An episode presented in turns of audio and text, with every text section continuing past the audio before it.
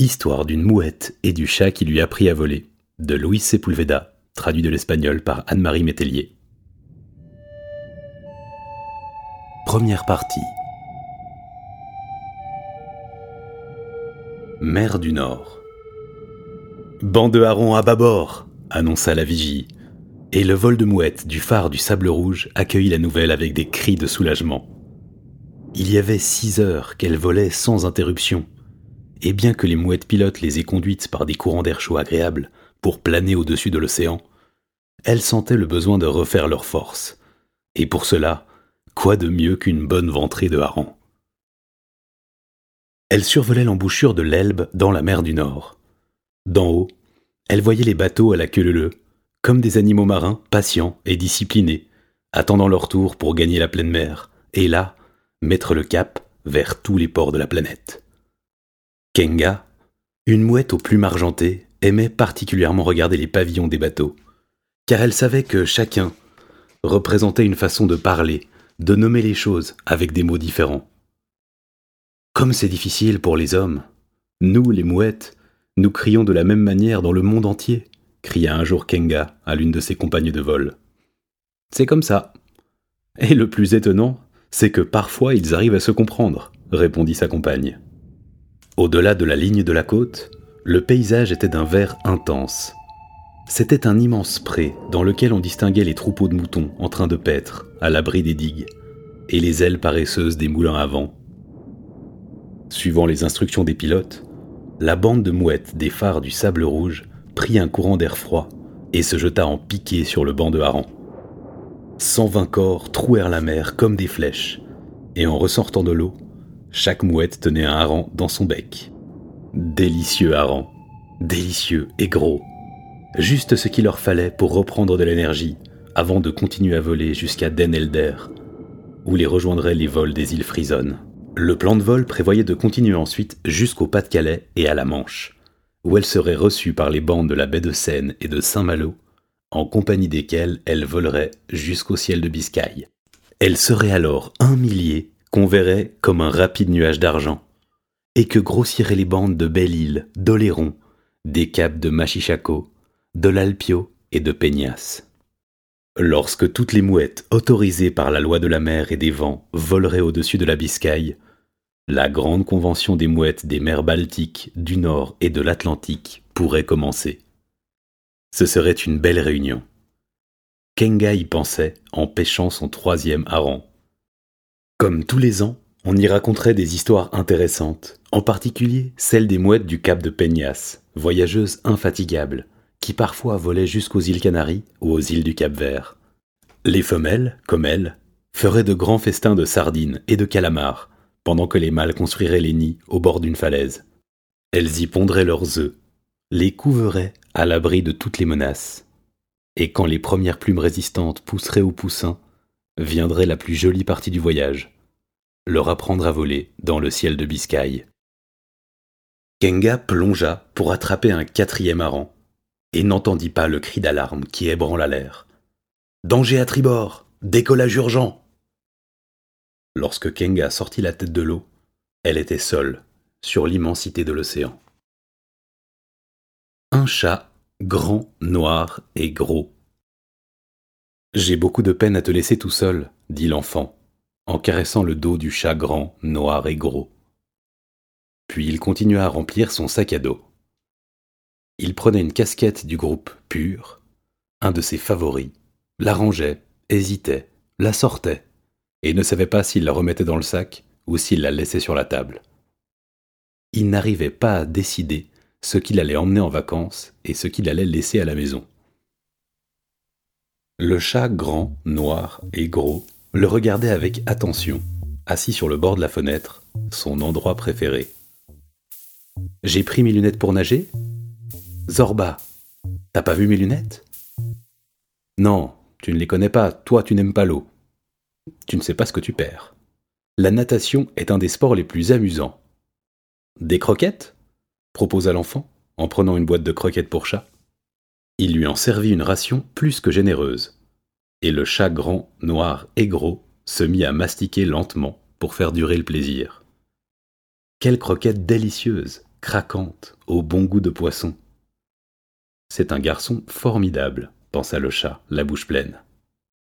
Comment ça, un garçon formidable? Le meilleur, corrigea-t-il en avalant. Zorba, le chat grand, noir et gros, avait de bonnes raisons de penser cela de cet enfant, qui dépensait son argent de poche en délicieuses croquettes, qui nettoyait la litière de la caisse où il faisait ses besoins, et qui l'instruisait en lui parlant de choses importantes. Ils passaient de longues heures ensemble, sur le balcon, à regarder l'activité incessante du port de Hambourg. Et là, par exemple, le garçon lui disait Tu vois ce bateau, Zorba? Tu sais d'où il vient? Du Libéria, un pays d'Afrique très intéressant parce qu'il a été fondé par des hommes qui avaient été des esclaves. Quand je serai grand, je serai capitaine d'un grand voilier et j'irai au Libéria. Tu viendras avec moi, Zorba. Tu seras un bon chat de mer, j'en suis sûr. Comme tous les enfants des ports, il rêvait de voyages dans des pays lointains.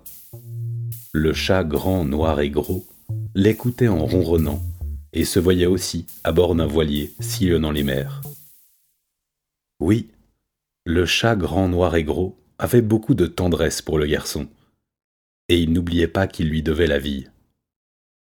Zorba avait contracté cette dette exactement le jour où il avait quitté le panier dans lequel il vivait avec ses sept frères. Le lait de sa mère était tiède et doux, mais lui, il voulait goûter ces têtes de poisson que les gens du marché donnaient aux grands chats. Il ne pensait pas en manger une entière, non. Il voulait la traîner jusqu'au panier, et là, miauler à ses frères. Assez de téter notre pauvre mère. Vous ne voyez pas comme elle a maigri? Mangez du poisson. C'est la nourriture des chats du port. Peu de temps avant de quitter le panier, sa mère lui avait miaulé très sérieusement. Tu es agile et malin, c'est très bien. Mais tu dois faire attention et ne pas sortir du panier. Demain ou après-demain, les humains vont venir décider de ton destin et de celui de tes frères. Ils vont sûrement vous donner des noms sympathiques et vous serez assuré d'être nourri. C'est une grande chance de naître dans un port, car dans les ports on aime et protège les chats. La seule chose que les humains attendent de nous, c'est que nous éloignions les rats. Oui, mon enfant, être chat de porc est une grande chance. Mais tu dois faire attention, car il y a en toi quelque chose qui peut faire ton malheur. Mon enfant, si tu regardes tes frères, tu verras qu'ils sont gris ou rayés comme les tigres. Toi, tu es né tout noir, sauf la petite tache blanche que tu as sous le menton. Il y a des humains qui croient que les chats noirs portent malheur. C'est pourquoi, mon petit, il ne faut pas sortir du panier.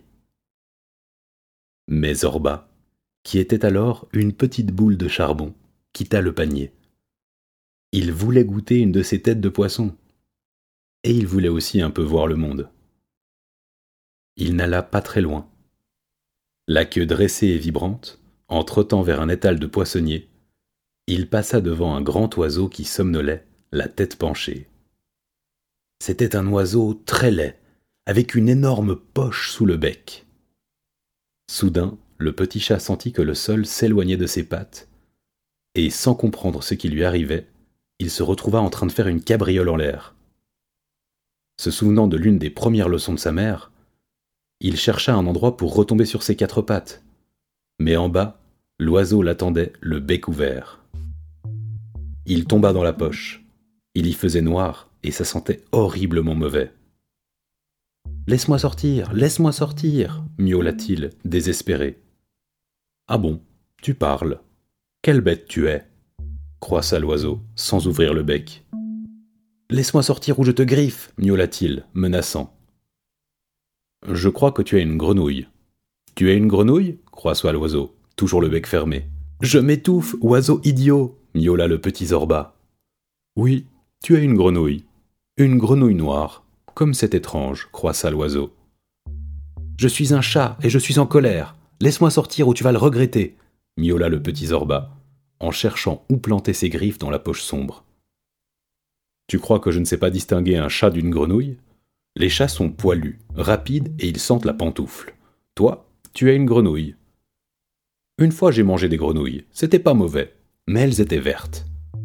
Dis donc, tu serais pas une grenouille vénéneuse par hasard? croissa l'oiseau, inquiet. Oui, je suis une grenouille vénéneuse et en plus je porte malheur. Quel problème? L'autre jour j'ai avalé un hérisson vénéneux. Et il ne m'est rien arrivé. Quel problème? Je t'avale ou je te crache? Réfléchit l'oiseau. Mais il ne croissa rien de plus, car il s'agita, battit des ailes et ouvrit finalement le bec. Couvert de bave, le petit Zorba sortit la tête et sauta par terre. Il vit alors le garçon, qui tenait l'oiseau par le cou et le secouait. Tu es aveugle ou quoi Pélican imbécile? Viens, mon chat. Un peu plus, et tu finissais dans le ventre de cet oiseau, dit l'enfant. Et il le prit dans ses bras. C'est ainsi qu'avait commencé cette amitié, qui durait depuis cinq ans. Le baiser de l'enfant sur sa tête éloigna ses souvenirs. Il le vit enfiler son sac à dos, marcher vers la porte, et de là lui dire encore adieu. À dans deux mois. Je penserai à toi tous les jours, Zorba, je te le promets. Au revoir, Zorba. Au revoir, mon gros. crièrent les deux petits frères du garçon. Le chat grand, noir et gros entendit qu'on fermait la porte à double tour, et il courut jusqu'à la fenêtre sur la rue pour voir sa famille adoptive avant qu'elle ne s'éloigne. Le chagrin noir et gros poussa un soupir de satisfaction. Pendant deux mois, il allait être le seigneur et maître de l'appartement. Un ami de la famille viendrait tous les jours lui ouvrir une boîte de nourriture et changer sa litière.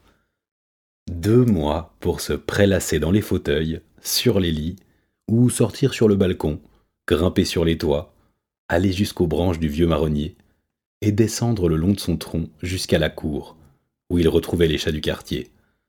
Il n'allait pas s'ennuyer, pas du tout. C'est ce que pensait Zorba, le chat grand, noir et gros, car il ne savait pas ce qui allait lui tomber dessus très bientôt. Hambourg en vue. Kenga déplia ses ailes pour prendre son envol, mais la vague fut plus rapide et la recouvrit toute. Quand elle sortit de l'eau, la lumière du jour avait disparu, et après avoir secoué énergiquement la tête, elle comprit que la malédiction des mers obscurcissait sa vue. Kenga, la mouette aux plumes argentées, plongea sa tête dans l'eau à plusieurs reprises, jusqu'à ce que quelques étincelles de lumière arrivent à ses pupilles couvertes de pétrole. La tache visqueuse, la peste noire, collait ses ailes à son corps. Et elle se mit à remuer les pattes, dans l'espoir de nager vite et de sortir du centre de la vague noire. Tous les muscles tétanisés par l'effort, elle atteignit enfin la limite de la tache de pétrole et le frais contact de l'eau propre. Lorsque, à force de cligner des yeux et de plonger la tête sous l'eau, elle réussit à nettoyer ses yeux, elle regarda le ciel et ne vit que quelques nuages qui s'interposaient entre la mer et l'immensité de la voûte céleste. Ses compagnes de la bande du phare du sable rouge devaient être loin, très loin. C'était la loi. Elle aussi, elle avait vu des mouettes surprises par les vagues noires mortelles. Et malgré son désir de descendre leur apporter une aide aussi inutile qu'impossible, elle s'était éloignée, respectant la loi, qui interdit d'assister à la mort de ses compagnes les ailes immobilisées, collées au corps, les mouettes étaient des proies faciles pour les grands poissons. Ou bien elles mouraient lentement, asphyxiées par le pétrole, qui en glissant entre leurs plumes, bouchait tous leurs pores. C'était le sort qui l'attendait, et elle désira disparaître rapidement dans le gosier d'un grand poisson. La tache noire, la peste noire. Tandis qu'elle attendait l'issue fatale, Kenga maudit les humains. Pas tous. Il ne faut pas être injuste, cria-t-elle faiblement. Souvent elle avait vu d'en haut comment les grands pétroliers profitaient des jours de brouillard côtier pour aller en haute mer nettoyer leurs réservoirs. Ils jetaient à la mer des milliers de litres d'une substance épaisse et pestilentielle qui était entraînée par les vagues. Elle avait aussi vu que parfois, des petites embarcations s'approchaient des pétroliers et les empêchaient de vider leurs réservoirs. Malheureusement, ces petits bateaux aux couleurs de l'arc-en-ciel n'arrivaient pas toujours à temps pour empêcher qu'on empoisonne les mers. Kenga passa les heures les plus longues de sa vie, posé sur l'eau, à se demander, atterré, si ce n'était pas la plus terrible des morts qui l'attendait. pire que d'être dévoré par un poisson, pire que l'angoisse de l'asphyxie, mourir de faim. Désespérée à l'idée d'une mort lente, elle remua et se rendit compte avec étonnement que le pétrole n'avait pas collé ses ailes contre son corps. Ses plumes étaient imprégnées de cette substance épaisse, mais au moins elle pouvait étendre les ailes. J'ai peut-être encore une chance de sortir de là. Et qui sait si en volant haut, très haut, le soleil ne fera pas fondre le pétrole? Une histoire racontée par une vieille mouette des îles Frisonnes revint à sa mémoire. Cela parlait d'un humain nommé Icare, qui pour réaliser son rêve de voler, s'était fabriqué des ailes avec des plumes d'aigle et avait volé très haut, tout près du soleil, si bien que la chaleur avait fait fondre la cire qui collait les plumes et qu'il était tombé. Kenga battit des ailes, replia ses pattes, s'éleva de quelques centimètres et retomba dans l'eau. Avant de recommencer, elle plongea complètement et remua ses ailes sous l'eau. Cette fois, elle s'éleva d'un mètre avant de retomber. Ce maudit pétrole collait les plumes de sa queue, de sorte qu'elle ne pouvait pas guider son ascension. Elle replongea et avec son bec retira la couche de saleté qui couvrait sa queue elle supporta la douleur de l'arrachage des plumes, jusqu'à ce que sa queue soit un peu moins sale. Au cinquième essai, Kenga réussit à s'envoler. Elle battait des ailes désespérément, car le poids de la couche de pétrole l'empêchait de planer. Un seul arrêt, et elle tomberait. Par chance, elle était jeune, et ses muscles répondaient bien. Elle vola très haut. Sans cesser de battre des ailes, elle regarda en bas et vit à peine la côte comme une ligne blanche. Elle vit aussi quelques bateaux, comme de minuscules objets sur une nappe bleue. Elle monta plus haut, mais les effets du soleil qu'elle attendait ne l'atteignaient pas. Peut-être les rayons donnaient-ils une chaleur trop faible? Peut-être la couche de pétrole était-elle trop épaisse? Kenga comprit qu'elle n'aurait pas suffisamment de force pour continuer à battre des ailes et vola vers l'intérieur des terres, en suivant la ligne verte et sinueuse de l'Elbe, à la recherche d'un endroit pour se poser. Son battement d'ailes devint de plus en plus lourd et lent. Elle perdait des forces. Elle ne volait plus aussi haut. Dans un effort désespéré pour reprendre de l'altitude, elle ferma les yeux et battit des ailes avec ses dernières énergies. Elle ne sut pas combien de temps elle vola les yeux fermés, mais quand elle les rouvrit, elle était au-dessus d'une haute tour ornée d'une girouette d'or. Saint-Michel cria-t-elle, en reconnaissant la tour de l'église de Hambourg. Ses ailes refusèrent de la porter plus loin. La fin d'un vol. Le chat grand, noir et gros prenait le soleil sur le balcon, en ronronnant et en pensant comme c'était bon d'être là à recevoir les rayons du soleil, le ventre à l'air, les quatre pattes repliées et la queue étirée. Au moment précis où il se retournait paresseusement pour présenter son dos au soleil, il entendit le bourdonnement d'un objet volant qu'il ne sut pas identifier et qui s'approchait à grande vitesse. Inquiet, il se dressa d'un seul coup sur ses quatre pattes et arriva tout juste à se jeter de côté pour esquiver la mouette qui s'abattit sur le balcon. C'était un oiseau très sale. Tout son corps était imprégné d'une substance noire et malodorante. Zorba s'approcha, et la mouette essaya de se redresser en traînant les ailes. Ce n'était pas un atterrissage très élégant, miaula-t-il. Je regrette. Je ne pouvais pas faire autrement, croissa la mouette. Dis donc, tu es dans un drôle d'état. Qu'est-ce que tu as sur le corps? Tu sens vraiment mauvais. J'ai été atteinte par une vague noire, la peste noire, la malédiction des mers. Je vais mourir, croissa plaintivement la mouette. Mourir Ne dis pas ça. Tu es fatigué et sale, c'est tout.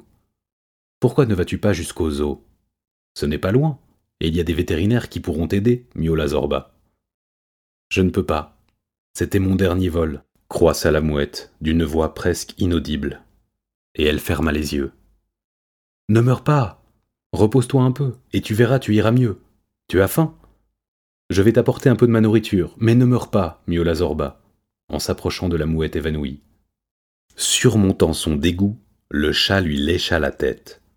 Cette substance qui la couvrait avait un goût horrible. Quand il lui passa la langue sur le cou, il remarqua que la respiration de l'oiseau était de plus en plus faible. Écoute mon ami, je veux t'aider mais je ne sais pas comment. Essaye de te reposer pendant que je vais demander ce qu'on fait avec une mouette malade, miaula Zorba, avant de grimper sur le toit. Il s'éloignait vers le marronnier quand il entendit la mouette l'appeler. Tu veux que je te laisse un peu à manger? miaula-t-il, soulagé. Je vais pondre un œuf. Avec les dernières forces qui me restent, je vais pondre un œuf. Chat, mon ami, on voit que tu es bon, que tu as de nobles sentiments. Je vais te demander de me promettre trois choses. Tu vas le faire? demanda-t-elle en secouant maladroitement ses pattes dans un essai manqué pour se redresser. Zorba pensa que la pauvre mouette délirait, et qu'avec un oiseau dans un état aussi lamentable on ne pouvait être que généreux. Je te promets tout ce que tu voudras, mais maintenant repose-toi, miaula-t-il avec compassion. Je n'ai pas le temps de me reposer. Promets-moi que tu ne mangeras pas l'œuf, dit-elle en ouvrant les yeux. Je promets de ne pas manger l'œuf. Promets-moi de t'en occuper jusqu'à la naissance du poussin, croissa-t-elle en soulevant la tête. Je promets de m'occuper de l'œuf jusqu'à la naissance du poussin, miaula Zorba. Et promets-moi que tu lui apprendras à voler, croissa-t-elle en regardant fixement le chat dans les yeux. Alors Zorba pensa que non seulement cette malheureuse mouette délirait, mais qu'elle était complètement folle. Je promets de lui apprendre à voler. Et maintenant repose-toi, je vais chercher de l'aide miaula Zorba en sautant sur le toit. Kenga regarda le ciel, remercia les bons vents qui l'avaient accompagné, et juste au moment où elle poussait son dernier soupir, un petit œuf blanc taché de bleu roula à côté de son corps imbibé de pétrole. À la recherche d'un conseil. Zorba descendit rapidement le long du tronc du marronnier, traversa la cour de l'immeuble à toute vitesse en évitant de se faire remarquer par les chiens vagabonds, sortit dans la rue, s'assura qu'il n'y avait pas d'auto, traversa et courut jusqu'au Cuneo, un restaurant italien du port. Deux chats qui reniflaient une caisse à ordures le virent passer. Hé, mon pote, tu vois ce que je vois? Quel joli petit gros miaula l'un des chats. Ouais, mon vieux, comme il est noir, c'est pas une boule de graisse, c'est une boule de goudron. Où tu vas, petite boule de goudron? demanda l'autre. Même préoccupé par la mouette, Zorba n'était pas disposé à laisser passer les provocations de ces deux voyous. Alors il s'arrêta, hérissa les poils de son dos et sauta sur le couvercle de la poubelle. Lentement, il étira une patte de devant, sortit une griffe longue comme une allumette et l'approcha du museau de l'un des provocateurs. Elle te plaît? J'en ai neuf autres du même modèle, tu veux les essayer? miaula-t-il très calmement. Le chat qui avait la griffe sous le nez avala sa salive avant de répondre, sans quitter la griffe des yeux. Non, chef. Hum, quelle belle journée, pas vrai? Et toi, qu'est-ce que tu en dis demanda Zorba à l'autre chat. Moi aussi, je dis que c'est une bien belle journée, idéale pour se promener, un peu fraîche peut-être. Cette affaire réglée, Zorba reprit son chemin jusqu'à la porte du restaurant. À l'intérieur, les garçons préparaient les tables pour les clients de midi. Zorba miaula trois fois et attendit sur le seuil. Peu après, Secrétario, un chat de gouttière très maigre, avec seulement deux poils de moustache, un de chaque côté du nez, s'approcha de lui. Nous regrettons beaucoup, mais si vous n'avez pas réservé, nous ne pouvons pas vous accueillir. Nous sommes complets, miaula-t-il en guise de salut. Il allait ajouter quelque chose encore, mais Zorba le coupa. Je dois miauler avec Colonello. C'est urgent. Urgent. Toujours des urgences de dernière minute. Je vais voir ce que je peux faire. Mais c'est bien parce qu'il s'agit d'une urgence, miaula Secrétario. Et il rentra dans le restaurant. Colonello était un chat d'un âge indéterminé. Certains disaient qu'il avait le même âge que le restaurant qu'il abritait. D'autres soutenaient qu'il était encore beaucoup plus vieux. Mais cela n'avait pas d'importance car Colonello avait un étrange talent pour conseiller ceux qui avaient des problèmes. Et même s'il ne résolvait jamais aucune difficulté, ses conseils réconfortaient. Par son âge et par son talent, Colonello était une autorité chez les chats du port. Secrétario revint en courant. Suis-moi, Colonello va te recevoir, exceptionnellement. Zorba le suivit. Passant sous les tables et sous les chaises de la salle, ils arrivèrent à la porte de la cave. Ils descendirent en sautant les marches d'un escalier étroit et en bas trouvèrent Colonello, la queue dressée, en train d'examiner les bouchons de bouteilles de champagne. Porca miseria Les rats ont rongé les bouchons du meilleur champagne de la maison. Zorba, caro amico salua Colonello, qui avait l'habitude de miauler des mots en italien. Excuse-moi de te déranger en plein travail, mais j'ai un problème grave et j'ai besoin de tes conseils, miaula Zorba. Je suis là pour ça, caro amico. Secrétario, sers à mi amico un peu de ces lasagnes al forno qu'on nous a données ce matin, ordonna Colonello. Mais vous les avez toutes mangées. Je n'ai même pas pu les sentir, se plaignit Secrétario. Zorba remercia en disant qu'il n'avait pas faim et raconta rapidement la tumultueuse arrivée de la mouette, son état lamentable et les promesses qu'il avait été obligé de faire. Le vieux chat écouta en silence puis il réfléchit en caressant ses longues moustaches, et finalement miaula avec énergie. Porca miseria. Il faut se débrouiller pour que cette pauvre mouette puisse reprendre son vol. Oui, mais comment? demanda Zorba. Le mieux, c'est de consulter Je sais tout, indiqua Secrétario. C'est exactement ce que j'allais suggérer. Pourquoi faut-il toujours qu'il m'enlève les miaulements de la bouche, celui-là? protesta Colonello. Oui, c'est une bonne idée. Je vais aller voir Je sais tout, approuva Zorba. On va y aller ensemble. Les problèmes d'un chat du port sont les problèmes de tous les chats du port, déclara solennellement Colonello.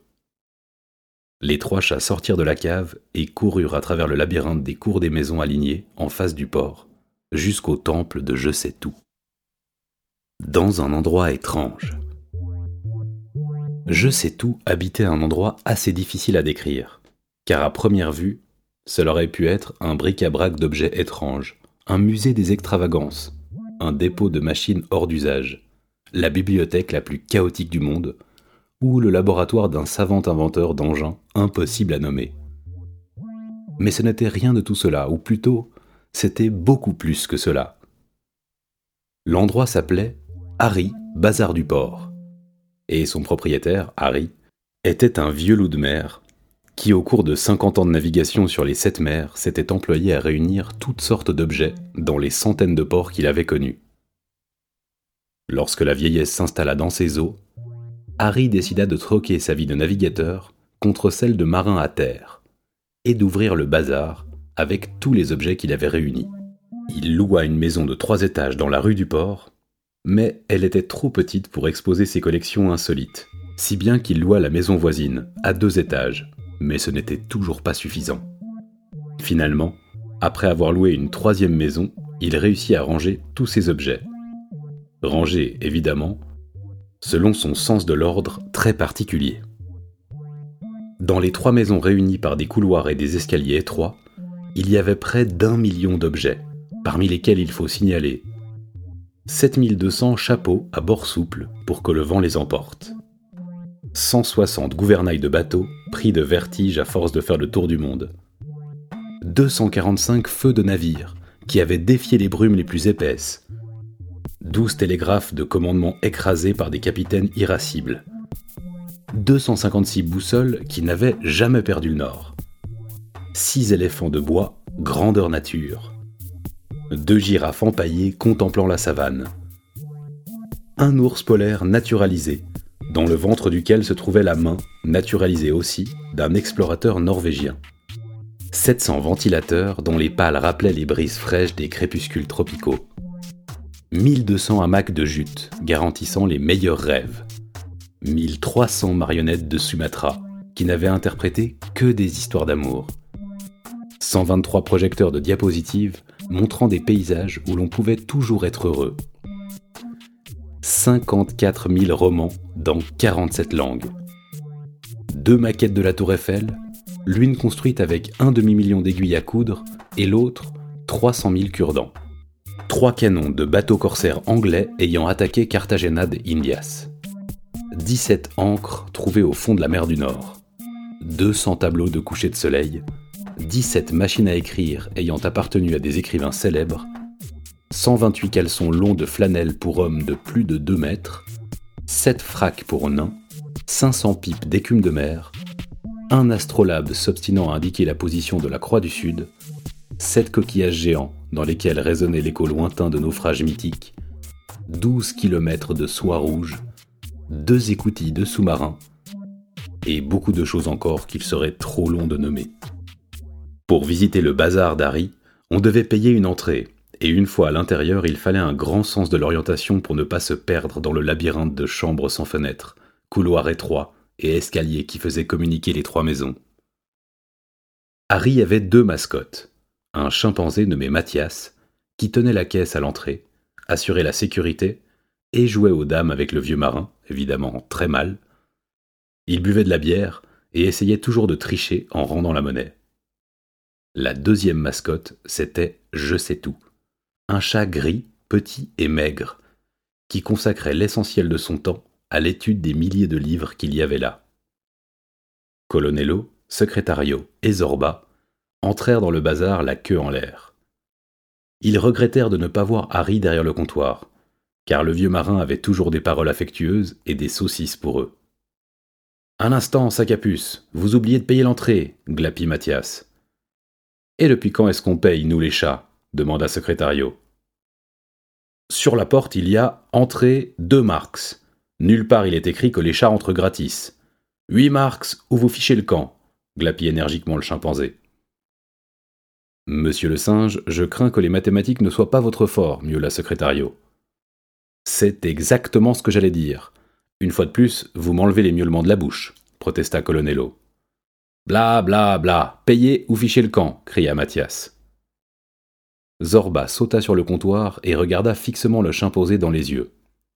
Il soutint son regard jusqu'à ce que Mathias cligne des yeux et commence à pleurer. Bon, en réalité, ça fait six marks. Tout le monde peut se tromper, reprit timidement Mathias. Sans cesser de le regarder dans les yeux, Zorba sortit une griffe de sa patte droite de devant. Ça te plaît, Mathias? J'en ai neuf autres pareils. Tu peux les imaginer, plantés dans ce cul rouge que tu as toujours à l'air? miaula-t-il tranquillement. Pour cette fois, je ferme les yeux. Vous pouvez passer, glapit le chimpanzé, en prenant un air calme. Les trois chats, la queue orgueilleusement dressée, disparurent dans le labyrinthe de couloirs. Un chat qui sait tout. Terrible, terrible. Il est arrivé quelque chose de terrible, miaula Je sais tout en les voyant. Nerveux, il se promenait devant un énorme livre ouvert sur le sol, et par moments il portait ses pattes de devant à sa tête. Il avait l'air vraiment inconsolable. Qu'est-ce qui est arrivé miaula Secrétario. C'est exactement ce que j'allais demander. Il semble que m'enlever les miaulements de la bouche soit une obsession chez vous, protesta Colonello. Allons, ce n'est pas si grave, suggéra Zorba. Quoi? Pas si grave? C'est terrible Terrible Ces maudites souris ont mangé une page entière de l'Atlas. La carte de Madagascar a disparu, c'est terrible insista Je sais tout, en tirant sur ses moustaches. Secrétario, rappelez-moi qu'il faut organiser une battue contre ces mangeurs de Massagas. Madagas. Masmagas. Enfin, vous voyez ce que je veux dire, miaula Colonello. Madagascar, précisa Secrétario. Continuez, continuez à m'enlever les miaulements de la bouche. Porca miseria, s'exclama Colonello. On va te donner un coup de main, je sais tout. Mais maintenant, nous sommes ici parce que nous avons un grand problème. Et comme tu sais tant de choses, tu peux peut-être nous aider, miaula Zorba. Et il lui raconta la triste histoire de la mouette. Je sais tout écouta avec attention. Il approuvait en remuant la tête et quand les mouvements nerveux de sa queue exprimaient avec trop d'éloquence les sentiments qu'éveillaient en lui les miaulements de Zorba, il essayait de la retenir avec ses pattes de derrière. Et je l'ai laissé comme ça, très mal, il y a un instant, conclut Zorba. Terrible histoire, terrible Voyons, laissez-moi réfléchir. Mouette, pétrole, pétrole, mouette, mouette malade. C'est ça Il faut consulter l'encyclopédie s'exclama-t-il plein de jubilation. La quoi? miaulèrent les trois chats. L'encyclopédie, le livre du savoir. Il faut chercher dans les tomes 13 et 16 les lettres M et P. indiqua Je sais tout d'un ton décidé. Voyons cet Amplico. Ampico. Hum, hum, proposa Colonello. Encyclopédie, épela lentement Secrétario. C'est exactement ce que j'allais dire. Je vois que vous ne pouvez pas résister à la tentation de m'enlever les miaulements de la bouche, protesta Colonello. Je sais tout grimpa sur un énorme meuble dans lequel étaient alignés de gros livres à l'air imposant, et après avoir cherché les lettres M et P, il fit tomber les deux volumes. Il descendit, et d'une griffe très courte, usée à force de feuilleter les livres, il tourna les pages. Les trois chats gardaient un silence respectueux, tandis qu'ils marmottaient des miaulements presque inaudibles. Je crois qu'on va y être. Hum, comme c'est intéressant. Merlan, migration, Milan, comme c'est intéressant. Écoutez ça, il semble que le Milan est un oiseau terrible, terrible. Il est considéré comme l'un des rapaces les plus cruels, terrible s'exclama Je sais tout avec enthousiasme. Le Milan ne nous intéresse pas, nous sommes ici pour une mouette, l'interrompit Secrétario. Auriez-vous l'amabilité de cesser de m'enlever les miaulements de la bouche? grogna Colonello. Pardon, mais pour moi l'encyclopédie est irrésistible. Chaque fois que je regarde dans ces pages, j'apprends quelque chose de nouveau. Morue, mouette, on y est, s'écria Je sais tout. Mais ce que l'encyclopédie disait des mouettes ne leur fut pas très utile. Ils apprirent que la mouette qui les préoccupait appartenait à l'espèce argentée, appelée ainsi à cause de la couleur de ses plumes. Ce qu'ils trouvèrent sur le pétrole ne les amena pas non plus à savoir comment aider la mouette, même s'il leur fallut supporter une interminable dissertation de je sais tout, qui parla longuement d'une guerre du pétrole dans les années 70. Par les piquants du hérisson, nous sommes toujours au même point, miaula Zorba. C'est terrible, terrible, c'est la première fois que l'encyclopédie me déçoit, s'exclama Je sais tout, désolé. Et dans cet amplico, enquimolé, enfin, vous voyez ce que je veux dire. Il n'y a pas de conseils pratiques du genre comment enlever les taches de pétrole, sans qui Colonello Génial, terriblement génial, c'est par là qu'on aurait dû commencer. Je prends tout de suite le tome 4, la lettre D, détachant, annonça Je sais tout, en grimpant sur le meuble. Vous vous rendez compte Si vous aviez évité cette odieuse habitude de m'enlever les miaulements de la bouche, nous saurions déjà quoi faire, indiqua Colonello, au silencieux secrétario. À la page consacrée au mot détachant, ils trouvèrent, outre la façon d'enlever les taches de confiture, d'encre de Chine, de sang et de sirop de framboise, la solution pour éliminer les taches de pétrole. On nettoie la surface affectée avec un linge humecté de benzine. Ça y est, miaula je sais tout, euphorique. Ça y est pas du tout, et où on va trouver de la benzine? grogna Zorba, avec une mauvaise humeur évidente. Mais si je me souviens bien, dans la cave du restaurant, il y a un pot avec des pinceaux qui trempent dans de la benzine.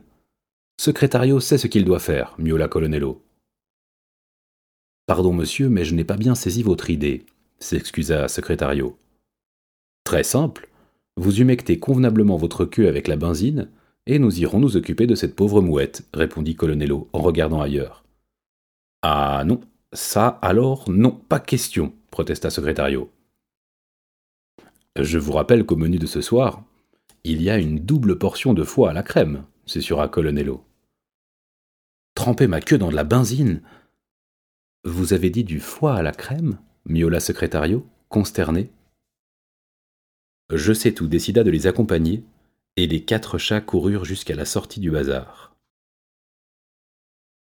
À leur passage, le chimpanzé qui venait de boire une bière leur adressa un rot sonore.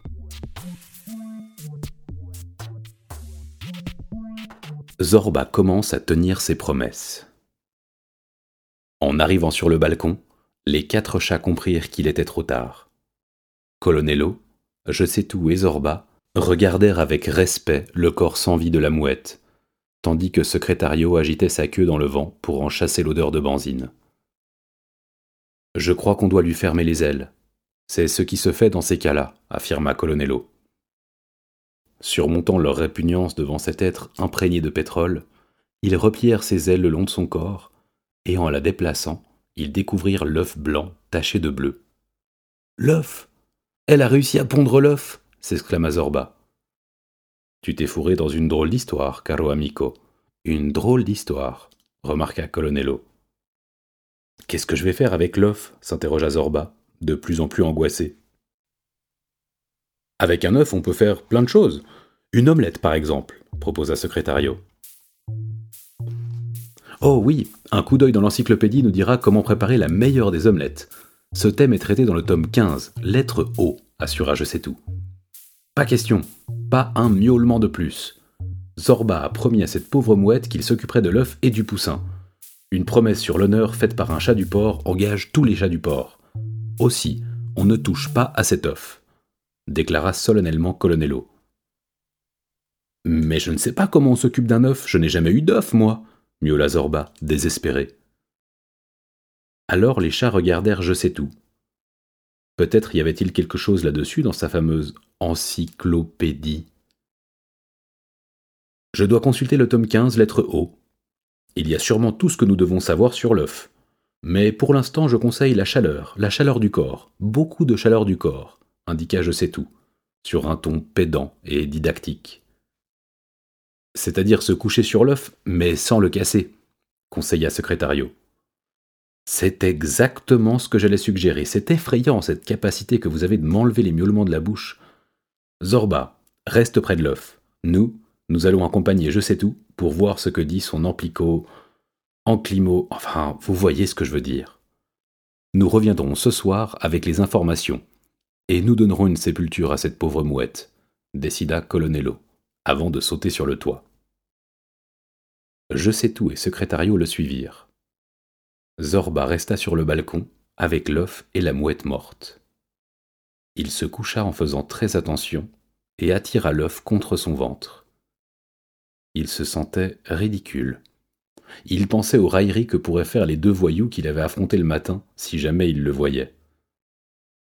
Mais une promesse est une promesse, et réchauffé par les rayons du soleil, il s'assoupit avec l'œuf blanc taché de bleu tout contre son ventre noir. Une nuit triste. À la lumière de la lune, Secrétario, Je sais tout et Zorba creusèrent un trou au pied du marronnier. Peu auparavant, ils avaient jeté la mouette du haut du balcon dans la cour, en faisant attention qu'aucun humain ne la voie. Ils la déposèrent rapidement dans le trou et le recouvrirent de terre. Alors Colonello miaula gravement. Camarade chat, cette nuit nous disons adieu à la dépouille d'une malheureuse mouette dont nous ne connaissons même pas le nom. Tout ce que nous savons d'elle, grâce aux connaissances de notre camarade Je sais tout, c'est qu'elle appartenait à l'espèce des mouettes argentées, et qu'elle venait peut-être de très loin, du pays où le fleuve rejoint la mer. Nous savons peu de choses d'elle, mais ce qui importe, c'est qu'elle est arrivée mourante chez Zorba, l'un des nôtres, et qu'elle a mis en lui toute sa confiance. Zorba a promis de s'occuper de l'œuf qu'elle a pondu avant de mourir du poussin qui naîtra, et, ce qui est plus difficile, camarade, il a promis de lui apprendre à voler. Voler, tome 23, lettre V, entendit-on je sais tout murmurer. C'est exactement ce que M. Colonello allait dire. Ne lui enlève pas les miaulements de la bouche, conseilla Secrétario. Hum, promesse difficile à tenir, poursuivit Colonello, impassible. Mais nous savons qu'un chat du port respecte toujours ses miaulements. Pour l'y aider, j'ordonne que notre camarade Zorba n'abandonne pas l'œuf jusqu'à la naissance du poussin, et que notre camarade Je sais tout regarde dans son amplicot, antlipo, enfin, dans ses bouquins, tout ce qui concerne l'art de voler. Et maintenant, disons adieu à cette mouette, victime du malheur provoqué par les humains. Tendons nos coups vers la lune et miaulons nos chants d'adieu des chats du port.